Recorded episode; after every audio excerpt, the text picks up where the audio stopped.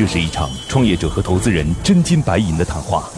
创业者要打动投资人，拿到百万至千万元融资；投资人要用专业和经验慧眼识珠。唇枪舌战中，又蕴藏着怎样的创投之道？欢迎收听《创业找崔磊》。找崔磊。问我们有没有兴趣？我说很好的项目啊，但是没兴趣。很有想法，很有冲劲，但是也很有破坏力的一个一个同学。我也希望中国的食品药品其实是安全的。中国食品药品不安全这件事情，全世界都知道。有时候讲一讲的时候，老外也会问我们。今天的节目，我们主要探讨了以下几个问题：政策的变动对行业的既定规则会产生哪些影响？非高尖精技术产品在同行业中怎样获取竞争优势？欢迎收听今天的创业找崔磊。嗨，大家好，欢迎来到梦想加速度创业找崔磊，我是崔磊。那我们有请出今天的投资人和创业者。今天投资人是来自于富普资本的合伙人胡浩。Hello，你好。Hello，大家好。今日投资人胡浩，富普资本合伙人，专注于互联网金融、大健康领域，曾任赛博乐中国投资经理。今天的创业者是来自于智慧冷链的黄振，Hello，你好，嗯，大家好，崔老师好，胡总好。今日创业者黄振拥有西安交大 MBA，二零一四年出任安瑞医疗中国区营销总监，二零一五年创立多协信息技术有限公司。我们先来介绍一下黄振的这个项目吧。那个我们知道，在医药领域当中。这药品它其实从药厂，然后要到医院等等，它是要经过一个物流的。这个过程当中，大家其实对于就是物流中的温度、湿度等等要求很高。所以这个行业不是说你发个顺丰就可以的，它会有专门的企业，就比如说像九州通，这个我知道的好像有九州通这家企业，对，嗯，他专门干这件事儿啊。那有一个很重要的指标，大家一定要关注到，就是温度。温度这个指标很重要。之前山东疫苗的那件事情，其实就是在物流的过程当中发生了问题，而不是因为那个疫苗是假的。对，所以如何能够把控住这一路上的温度呢？基本上过去是没法实现的啊。那现在就很简单啦，有一个传感器，然后接信号，然后把这一路上的温度能够就是传输出去啊。对于监监测者来讲，他能够看得到。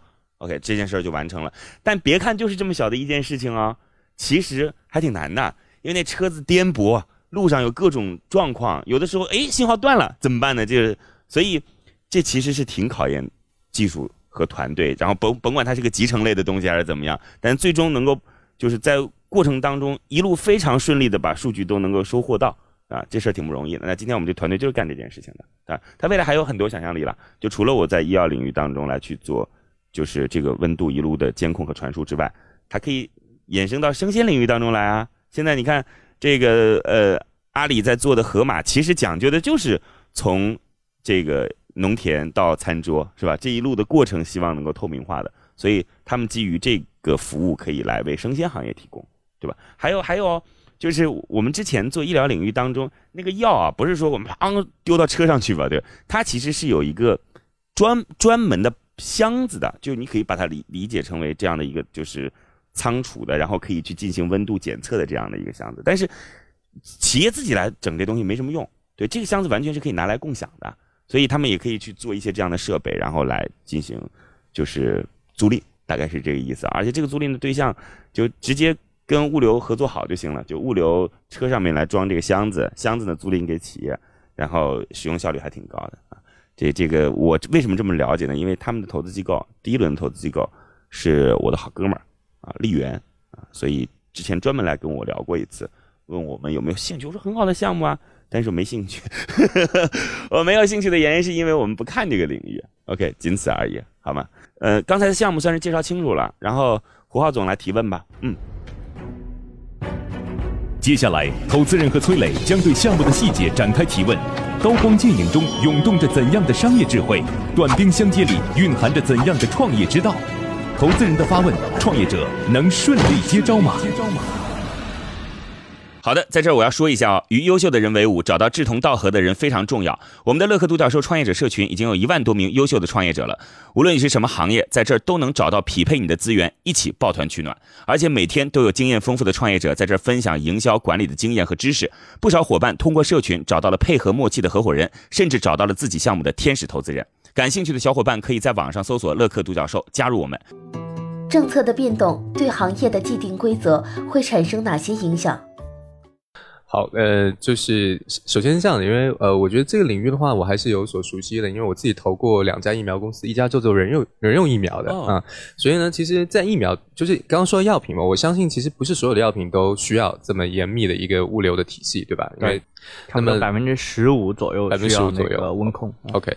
那么其实疫苗算是其中一个非常，因为疫苗算是整个医药体系管制非常严的一个一个对啊一个一个品种了，包括它的销售渠道也是，它是一个独有的，它是通过疾疾控中心的这个渠道来走，而不是说像现在你通过药店、通过医院来走这样一个渠道。所以我想问，就是首先我们这个啊，我们这个产品啊，就是保温箱啊，它适用的这些药品的领域，刚刚您提到一个数字百分之十五，我不知道，比如具体我们怎么去看这个适用领域它有多大呢？因为这个市场量肯定是我们第一个关心的要点。体量差不多在三三千亿多到四千。三千亿是怎么算出来的？因为大约是整个的三万亿的这个药品的整个中国的流通大约百分之十五嘛。你指的就是流通有三万亿的量？对，这个药品本身的货值还是在于说它流通的货值，货值跟你又没关系啊。就是它，那它在流通领域，那比如说对应到就是物流的这个费用，那我们来讲物流的话，其实。那么作为物流的话呢，整个我们药品的物流的话，费用的话可能会不同的产品啊，它中位值的话大约在百分之七八，有的高值的可能在百分之五，低值一点的话，它会占到百分之十几。因为整个中国的社会化的物流费用的话，大约在百分之十嘛。OK，嗯，对，或者我们这么问吧，就是因为我我理解，就是说您的这个需求，因为其实也是这几年，因为过去啊，这药品是。几几十年、上百年的生意了，就是在过去，包括您刚刚提到这个，我觉得可能也是这几年因为一些事件，或者是因为我不知道这里驱动因素啊，因为这我我能想到驱动因素，包括比如比如说监管的强制性要求这一种，对，然后从客户，那这个客户可能 C 端我是没有感知，我不会去要求说药企一定要人链，可能是比如说药企或者是医院或者是啊机构中心他们的要求，就是这是客户角度的一个驱动因素或者别的，我不知道就是。从现在来讲的话，这个驱动因素主要是什么呢？或它有多强，有多明确呢？您您知道他说的这意思吧？啊，我了解。那么我们如果讲细一点的话，其实现在我们来讲，为什么中国的医保一直在上升？有时候的话，也有一方面的原因，这个是内部的沟通的哈，就是说，是我们的药效为什么比印度这种国家还差啊？那是因为我们药其实生产出来以后，即使你按严格按照 GMP 去生产了以后，流通环节太多，没有办法监管，药效很差。嗯，那也会导致你可能。买个药的话呢，中国的药很便宜，但你看个感冒的话，吃的药也要两三百块钱。那因为药没效嘛？为什么无效？因为流通过程当中导致它无效。这倒是个新理论。这个 这理论其实不是我说的，因为这是药企的，就是我们这参加这个药医药商业协会啊，或者医药的这种协会里面，他们有在讲，就是流通环节无法监管，导致你的药品效力就差差嘛。OK，是吧？那印度难道就比我们做的好吗？这我还真不信。其实印度他们做的是不错的。首先，他们在生产端就做的比我们中国要好。OK，在流通端管理的也还是不错的。了解啊。嗯，OK，我我不知道这里有没有什么强制性的要求。对，就是胡浩想要的就是这个。这这我刚才讲的，比如说像叫呃，首先在上面上位法上面的话，有国务院发的叫《食品药品安全法》。在下面的话，实操部分的话呢，食药监有叫 GSP 规范。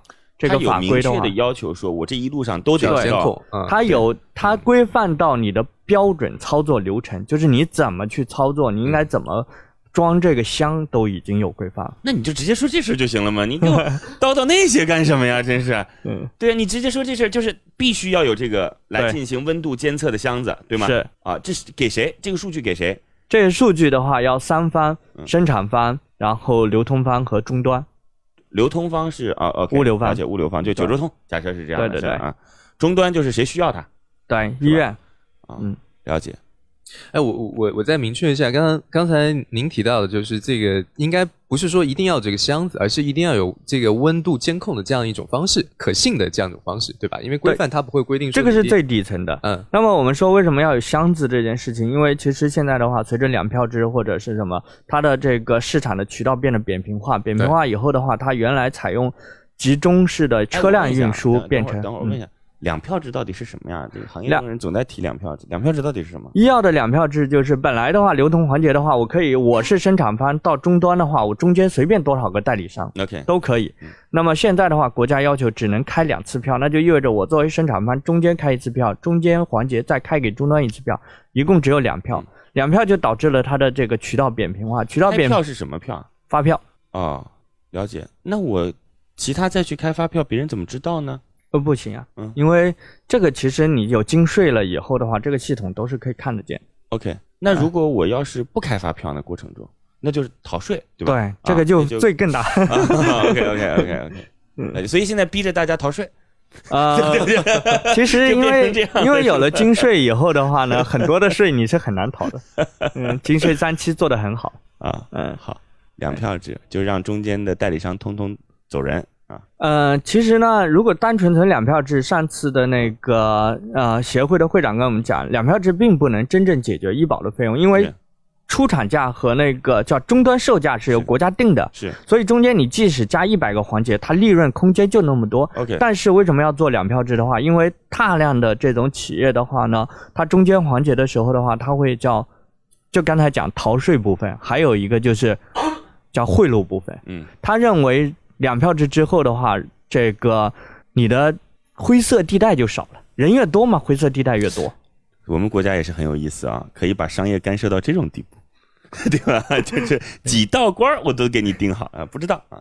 行吧，你刚才说两票制之后怎么呢？两票制之后的话，那就变成了这个渠道，比如说我原来一家药企对着三十家省代，嗯，那我现在变成了我要对着能够帮我把药卖到医院去的，我可能陡然间变成了对着几百家的这个。代理商，那被几百家代理商。以前的时候的话，我对一个省代的话，我只要一车发过去，一个月发一次。那我现在几百家的话，它分批采购了以后的话，它的采购量就会变小，然后频次对我厂家来讲频次也会变高，所以用车这件事情已经不划算了。它将会采用冷链的话呢，它可能采用一个保温箱包装好以后，又通过公共。这还挺有意思的啊！哎。这这是就是逻辑，我就认同这个逻辑，是吧？以前你想我全部给代理商，你爱怎么分怎么分去吧，代理商然后再分给各个终端，对吧？对，得寄寄出去，嗯。那就电商的这个其实也是这个形式，就以前你只能百货公司买嘛，是，现在有了淘宝，是。所以刚才你那句话就已经能打到富普资本了，你就说这有要求的，中间的数据必须得要做到全程监控，对，然后生产商得知道，物流商得知道。就是买买这个药品的人得知道，非高尖精技术产品在同行业中怎样获取竞争优势？过去这个监控是怎么实现的？其实就像刚才胡总讲的一样，那么任何时候它其实有产品对温度敏感，那么就意味着有冷链。以前的监测的话呢，无非就包括现在有医院也还是用手抄的方式挂温度计，然后手抄。那后来的话，采用的是一个。记录形式到了以后，终端把它给读出来。那么这个当中都把解决不了一个问题，就是在运输过程当中，如果它已经出现问题了，那这个时候你看不见，你到了终端以后，你一箱要几万块钱，然后呢，物流方赔不起，他怎么办？他就要数据作假。OK，那现在国家的要求的话，它就是说，我们最好能有实时的。那我们采用 IOT 的方式的话，实时最大的办法就是帮三方都解决了一个问题，就是物联网啊。对，那么它就可以。比如说，我现在上限八度，下限两度。那么，如果要接近超标的时候的话，我向任何一方都会发送及时的警报。那这个时候你就可以做干预了。其实我们就导这个药的话呢，在流通过程当中就会有没有要求说要用你这样的技术来完成？对，政策没有说一定要什么样技术，但政策会说你最好要能够做到什么。那我们采用这种方式的话，几百块钱可以保护他几万块钱的药的安全。哎，目前买单的人都是谁？目前买单其实三方，嗯，两方都有买单，比如说是药企或者说是物流方，嗯，当然最终买单者肯定是药企啊。OK，那现在的这个使用率有多少呢？所有的冷链呢，我们刚才讲的那部分全部都要用，呃，因为或者说，比如我们现在那个，我们现在一年大概有多少的多少的量？目前我们去年的话，出货量 IOT 方面的话，一共出了差不多两万多台，两箱子是吗？两万多个监测设备，因为我们早前没有销售那个渠道，我主要是我们自己在做。监测设备是卖给谁？卖给物流？卖给物流公司，也有卖给保温箱的厂家，让他们帮我们。大约五百块钱一个吧。五百块钱一个。对。啊，卖了两万多个。对。啊，了解。哎，全国现在有多少个那个保温箱呢？就类似咱们这种功能的，在在已经在用，在流转的。对，我们现在先说保温箱多少个？整个保温箱的市场的话，在医药上面的话，可能上百万个。那么真正上百万个，对。那么用这个实时监测的话，估计也就几万个吧。OK OK，就是很多都是传统的，对吧？这几万个当中，大部分还用的都是你的那个设备。啊，对，我们的保温箱是在这个市场上。不管是技术还是市场占有。咱别先别说保温箱，因为你刚才告诉我的是你去年卖了两万个传感器。对，所以就是那些实时在监控的，也是用你的传感器在做的，是吗？对，大多数吧。嗯，应该是这样讲，就是你目前在提供的是传感器给那些保温箱企业，接下来你要做自己的保温箱，是是这意思吧？呃，我是和保温箱厂家合作，我自己不做保温箱。OK，了解。跟他们一起。那你接下来还会卖传感器吗？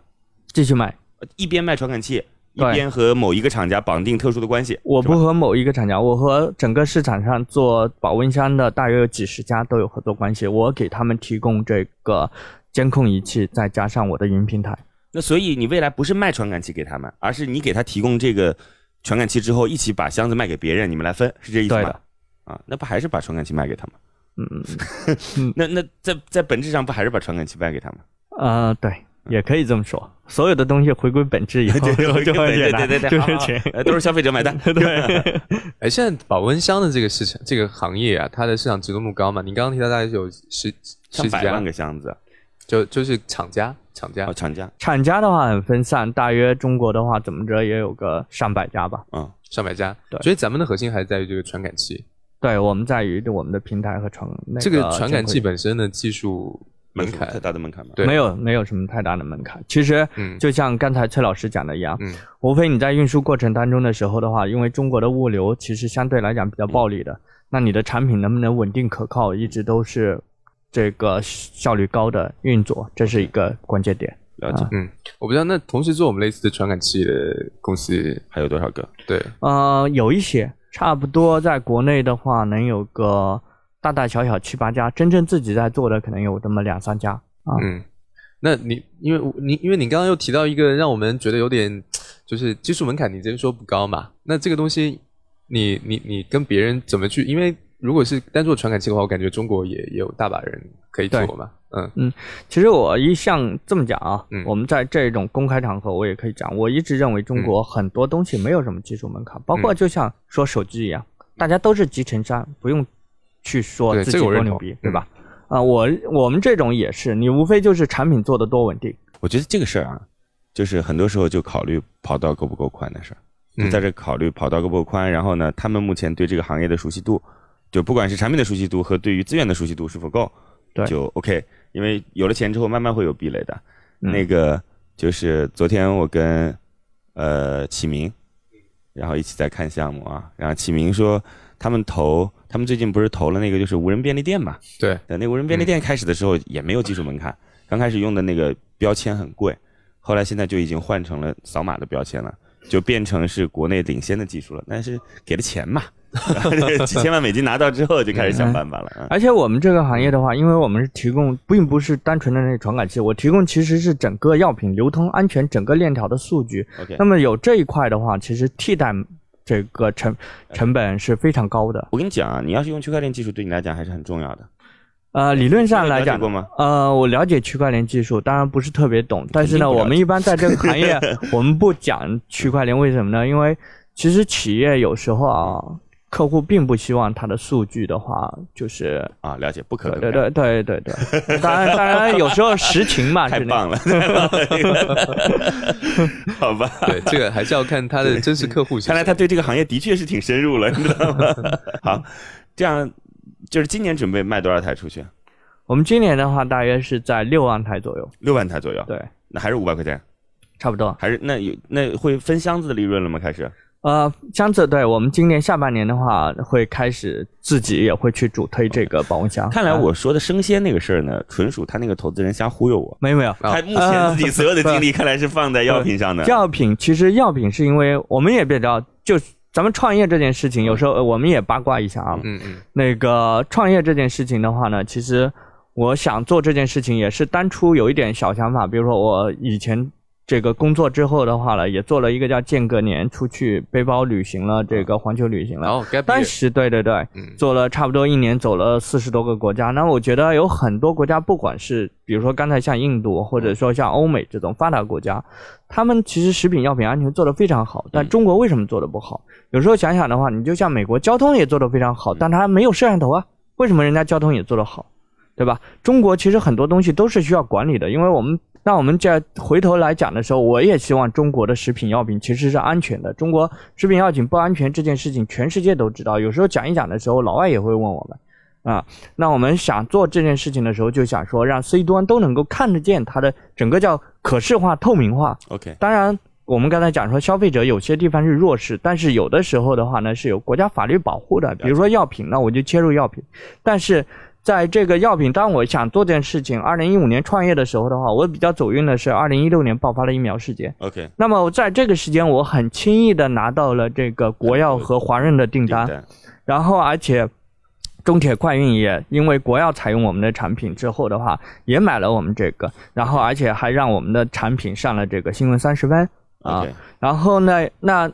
食品这件事情的话，在今年其实也启动了冷链的这一块。那我们也拿下了像啊万科的整个全国的冷链物流园区，包括像沃尔玛啊，包括像京东。刚才那个崔老师讲的，怎么样 C 端能看得到？其实京东当初他做这个，你现在买京东生鲜的时候，你可以看到它全程温度。当然现在的话，好像又有一些不准。这个方案也是我跟他们一起在探讨出来。菜鸟挺熟悉的，你下次如果有需要的话，我可以帮你介绍一下他。谢谢崔老师，好吧。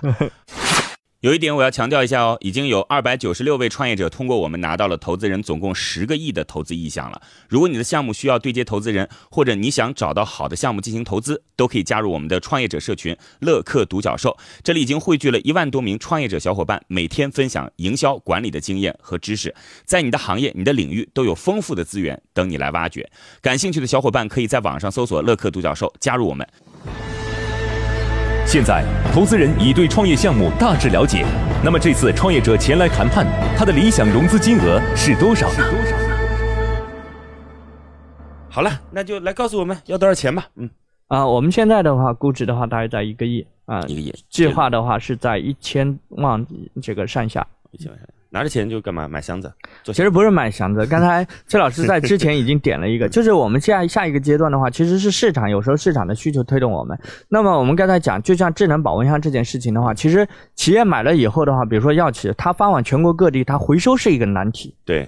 理论上，它放到，比如说从杭州发到北京，那我在北京其实也有药企需要用，它可能向武汉发，也可能向杭州发，那我可以把放到那边去，交给他们去做箱子，然后用共享模式试试。对对对，嗯，好嘞，行，知道了，嗯，那一个亿，然后要百分之十出让之后一千万啊，一千万哈，来吧，我们没时间了，您就不用出去了，直接给您答案，好吗？看看富普资本，他们专门投这个领域的，而且投过疫投过疫苗，应该也很熟悉这个行业。听了听呢，市场空间还还行，就光做这个领域就还不错。就是创业者有一个未来挺大的愿景，就希望能够改变整个就是物流过程当中食品药品，然后透明度。嗯，好吧，我们来看看今天的投资人到底给出一个最终怎样的结果。悬念即将揭晓，投资人是否会对创业者 say yes？让我们拭目以待。我们来看今天最终的结果是通过，恭喜！来告诉我原因。嗯，呃，我觉得其实任。刚刚聊到，就是说我们投资永远是看一个趋势，就是这件事情是不是啊有很多驱动因素在支持。那我觉得就是说，现在无论从监管还是从整个客户和厂商的需求来讲的话，这是一个确定的一个方向。OK，所以这个方向我觉得是认可的啊。那具体商业模式的话呢，我觉得我们可以再去探讨，再探讨啊。嗯，了解。好呀，那就希望两位能够接下来有故事发生，好吗？好，好，谢谢。那梦想加速创业找崔磊，再见。今天的节目就到这里了。非常恭喜创业者的项目得到了投资人的认可。最后给大家留一个小问题：对于冷链物流服务，大家觉得它还可以应用到哪些领域？欢迎在评论区给我们留言哦！幸运听众将有机会免费加入乐客独角兽的创业者大家庭。感谢启迪之星、杭州无一 link 对本节目的大力支持。每个清晨，无论你是在拥挤的地铁，还是在汽车的车厢，还是在汽车的车厢，戴上耳机，打开音响，你就站在了创业投资的最前沿。创业投资的最前沿。每个夜晚，无论你在公司还是家中。